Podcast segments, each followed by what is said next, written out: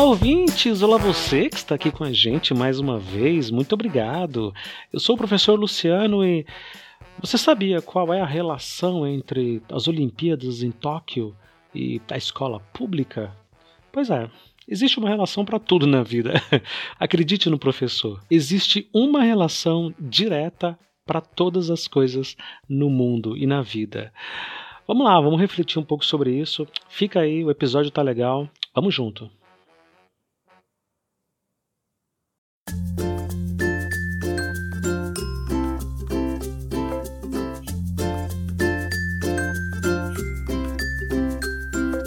Para que serve a escola? Eu começo esse episódio fazendo uma pergunta muito simples e ao mesmo tempo bastante emblemática. Para que que serve a escola? Numa semana olímpica e justamente quando estamos voltando às aulas presenciais, algumas perguntas parecem cada vez mais evidentes. Estamos voltando depois de um longo período de aulas online, semipresenciais, um misto de rodízio de alunos, enfim, uma confusão danada desde março de 2020. E agora, justamente no momento em que os nossos atletas em Tóquio lutam por uma medalha, nós voltamos e vamos tentar incentivar essa molecada a também superar suas dificuldades e a também encontrar forças para avançar e melhorar mais e mais. Mas eu insisto, para que, afinal de contas, serve a escola? Se você está chegando agora aqui no podcast e ainda não ouviu boa parte dos mais de 100 episódios que nós já gravamos, saiba que nós repetimos quase que como um mantra desde lá do início que a escola morreu. Ela morreu e esqueceram de enterrar. É um cadáver que custa bilhões de reais por ano e só serve para frustrar e massacrar milhões de jovens todos os dias. Em 1992, eu era um pequeno estudante, um pequeno aluno numa escola pública, Escola Municipal Arquiteto Vila Nova Artigas, lá na zona leste da capital de São Paulo, e eu escutava com muita, muita atenção e muito encanto também os narradores na televisão dizendo quase que tristes, quase que desanimados, o quanto que era importante se investir em formação de base dos atletas, se investir no esporte, especialmente dentro das escolas. Como que a partir daquela Olimpíada de 92 era muito, muito urgente que políticas públicas começassem a acontecer para que num futuro talvez não muito próximo nós tivéssemos um rendimento muito melhor do que aqueles jogos de Barcelona. Aquela foi uma Olimpíada muito especial. Nós tivemos ali inúmeros atletas de destaque, uh, entre eles, imagine, Magic Paula, a rainha Hortência, craques no judô e também o time imbatível do vôlei que ganhou ouro naquele ano. Eu vibrei muito. Eu era muito pequeno, mas eu vibrei muito com cada conquista. Parecia que era eu que estava lá ganhando aquelas medalhas. A escola ela serve para formar cidadãos? Ela serve para ensinar como é que o mundo funciona? Pois é, se ela serve para isso, não está dando muito certo. tem mais ou menos uns 100 anos que não tem dado certo. Eu escutava todas aquelas pessoas falando do futuro. Eu era o futuro. Eu escutava eles dizendo também que era preciso investir em nossas crianças. Eu era uma daquelas crianças. E insistindo a cada transmissão, a cada competição, que nós não conseguiríamos alcançar resultados melhores, principalmente se a gente não conseguisse forjar um país mais justo e principalmente diminuir tanta pobreza e desigualdade social. O futuro chegou. Já se passaram quase 30 anos desde aqueles jogos na Espanha. A criança aqui cresceu. Mas a pobreza acabou? A desigualdade entre o mais rico e o mais pobre diminuiu? Olhando com muita, muita atenção os Jogos de Tóquio e me emocionando e curioso com cada história de superação, eu confesso que eu fico ainda muito chocado sobre como nós somos superados não por outros atletas de outros países nas modalidades em que disputamos, mas nós somos superados pela nossa própria miséria, pela nossa absoluta incapacidade de lidar com o mínimo, com o básico. E eu digo nós aqui, nesse caso, como sociedade de uma maneira geral. Aí a gente pensa, se os atletas de ponta, aqueles atletas que estão lá nos representando, se eles não têm equipamento adequado para competir, se eles não têm materiais básicos esportivos, como é que nós, aqui, no andar de baixo, como é que a gente vai competir em pé de igualdade com essas pessoas, com outros países? É, é praticamente uma, uma humilhação. Eu vi surfistas dentro dessa competição em Tóquio agora relatando que tiveram que aprender a nadar com uma tampa de isopor. Dá para acreditar? Uma tampa.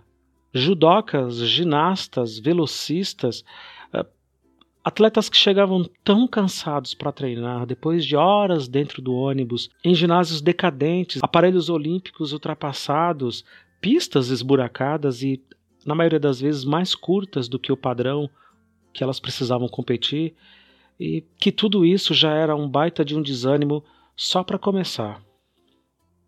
Mas o curioso é que, mesmo assim, com todas essas dificuldades, eles conseguem se classificar para essas competições internacionais e conseguem participar finalmente dos jogos mais importantes do planeta, que são as Olimpíadas. A escola poderia e deveria ser responsável por gerar novos atletas e, principalmente, incentivar a prática de esporte. Qualquer esporte, qualquer coisa, dentro das aulas. Mas, meus amigos, as escolas mal têm comida, às vezes, para oferecer para os alunos. Que dirá ensinar sobre práticas desportivas? Imagine, imagine. É um sonho, seria um sonho. Às vezes na escola falta até água. Quantas vezes a gente não precisou dispensar os alunos porque o dia estava muito quente e não tinha água para as crianças beber? Pois é, é nesse cenário que a gente imagina que vamos ensinar esporte e prática olímpica. É, é impossível. Literalmente impossível. Aliás, os banheiros das escolas é um assunto bastante recorrente aqui no nosso podcast. E eu deixo essa pergunta para você, ouvinte. Você, depois que saiu da escola e que ficou adulto, você se lembra como que era o banheiro na sua época de criança?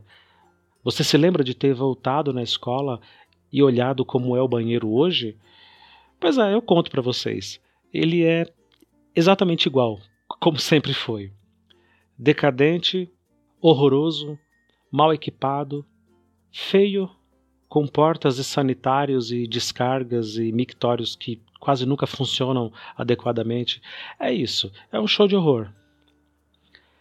A gente não consegue oferecer nem o básico, que é comer, beber e usar um sanitário. Aí você pensa como que a gente pode se dar ao luxo de sequer sonhar não tem, não tem espaço para sonhos na terra do pesadelo. É triste como muito pouco mudou. O fracasso para incentivar os nossos atletas de ponta e as escolas, que continuam profundamente decadentes. Muito, muito pouco mudou. Mas então eu repito a pergunta: Para que, que serve a escola se ela não gera atletas de ponta, se ela não cria cidadãos mais conscientes é, e se ela não propicia felicidade e bem-estar para os nossos alunos? Para o que, que serve então esse lugar?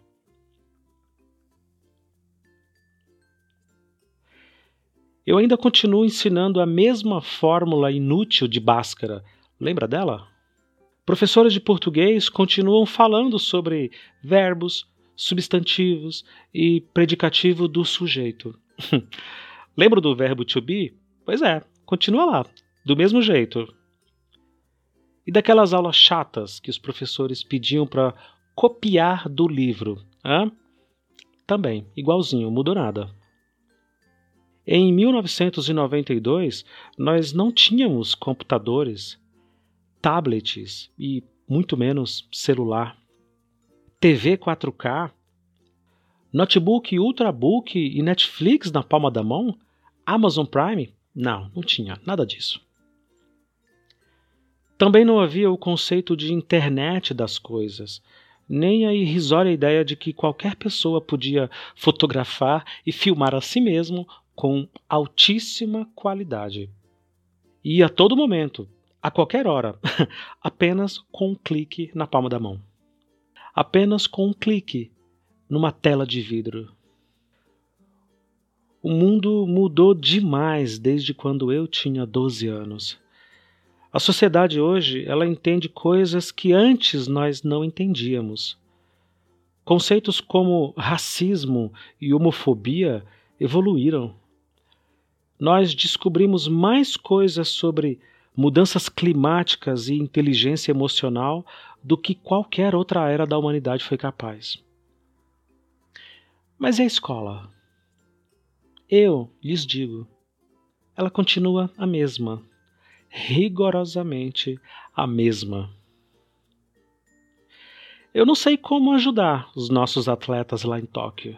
Eu juro, se eu soubesse eu diria. Mas sobre a escola, eu tenho algumas ideias algumas poucas e simples ideias. Mas antes eu gostaria de deixar uma pergunta no ar. Quantos médicos vocês acham que saíram das minhas mãos em todos esses anos dando aula na periferia?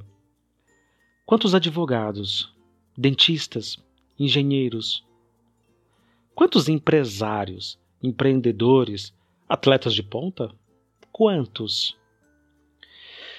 Olha, para não dizer zero, para não ser muito, muito cruel e de repente cometer algum erro, eu vou colocar aí entre 1 e 2%.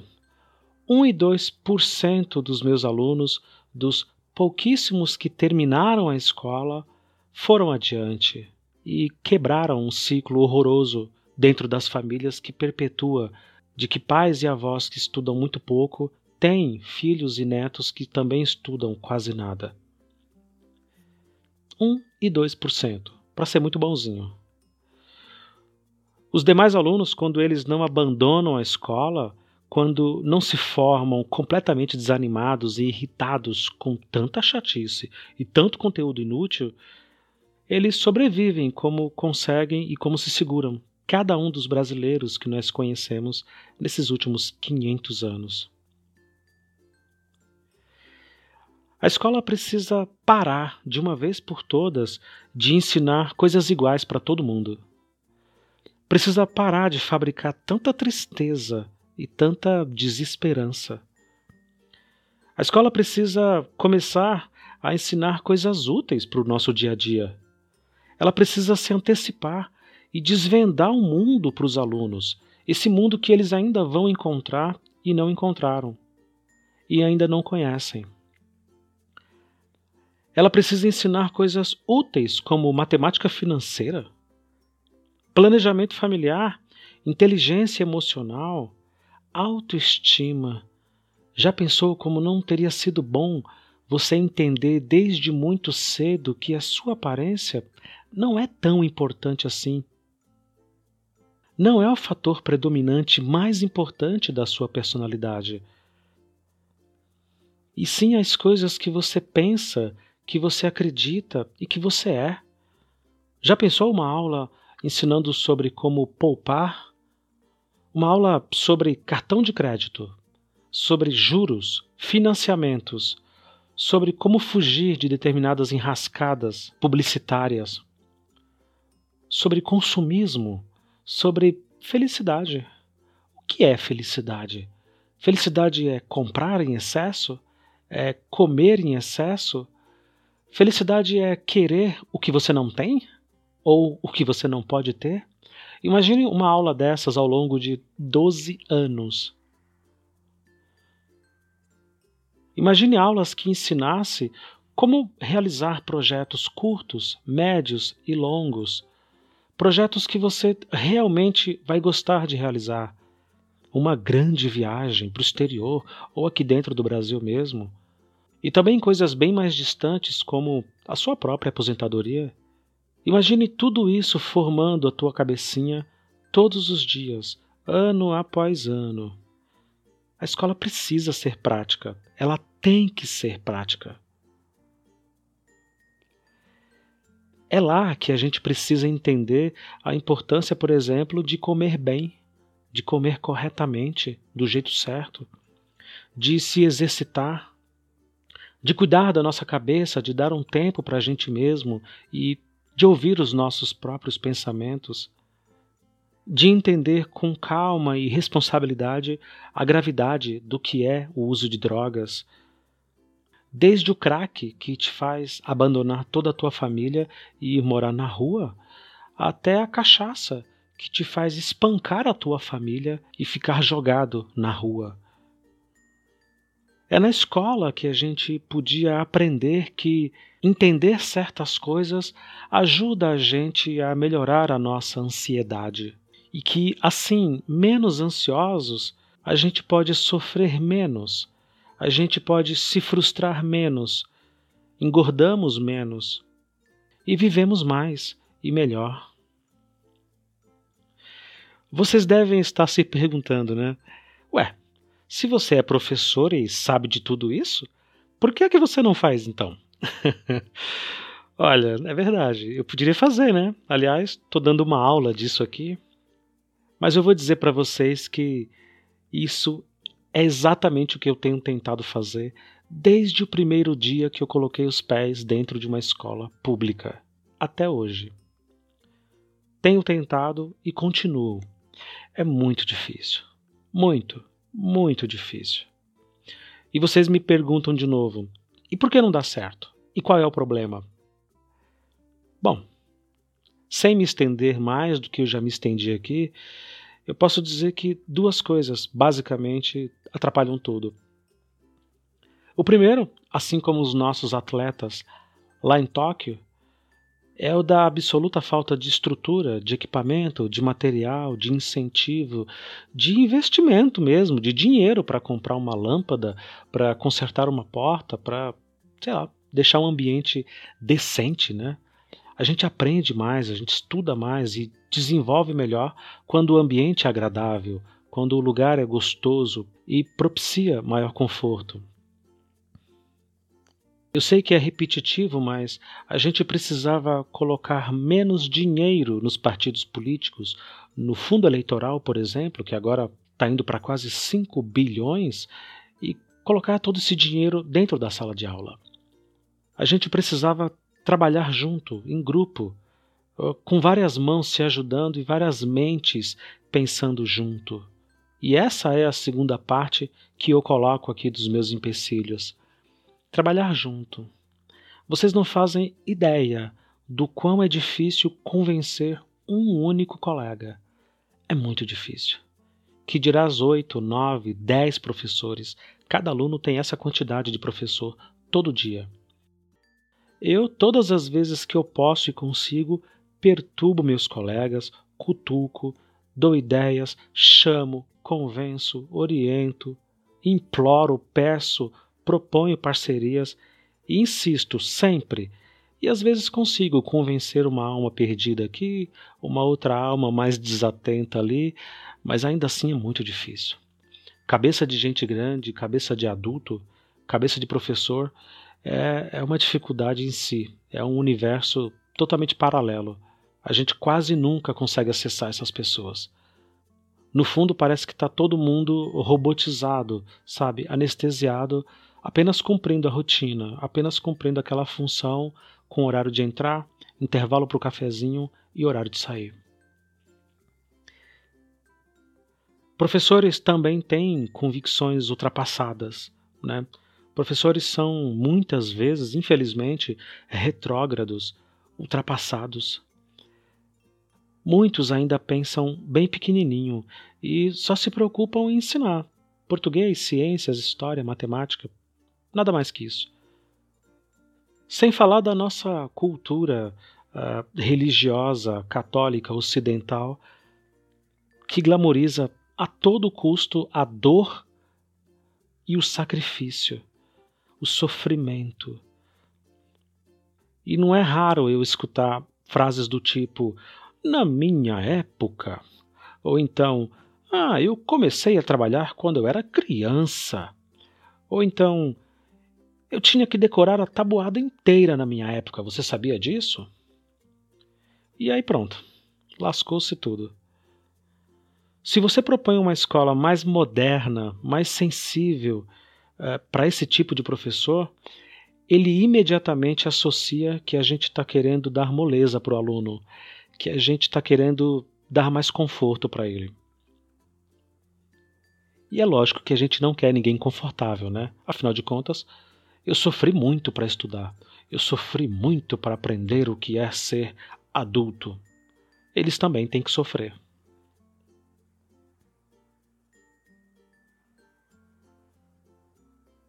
E é justamente assim que a gente segue. Nem formamos médicos e engenheiros aqui na periferia e também não formamos adultos maduros e emocionalmente bem resolvidos. Nós formamos qualquer coisa que aí está. Qualquer coisa que está doida para acabar a escola, doida para se ver livre daquele lugar,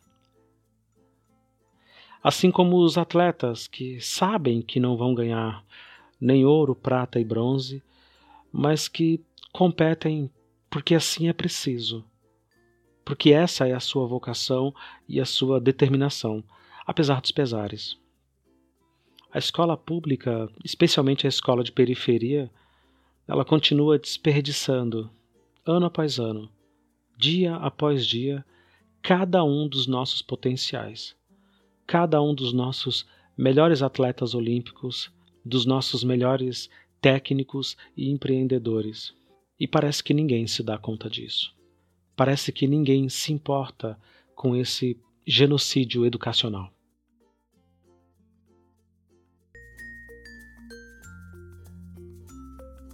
Para você que me ouviu até agora, o meu muito obrigado. Muito obrigado. Sigam a gente nas redes sociais. Procure, pesquise Escola Pública Podcast e muito obrigado. Até a próxima.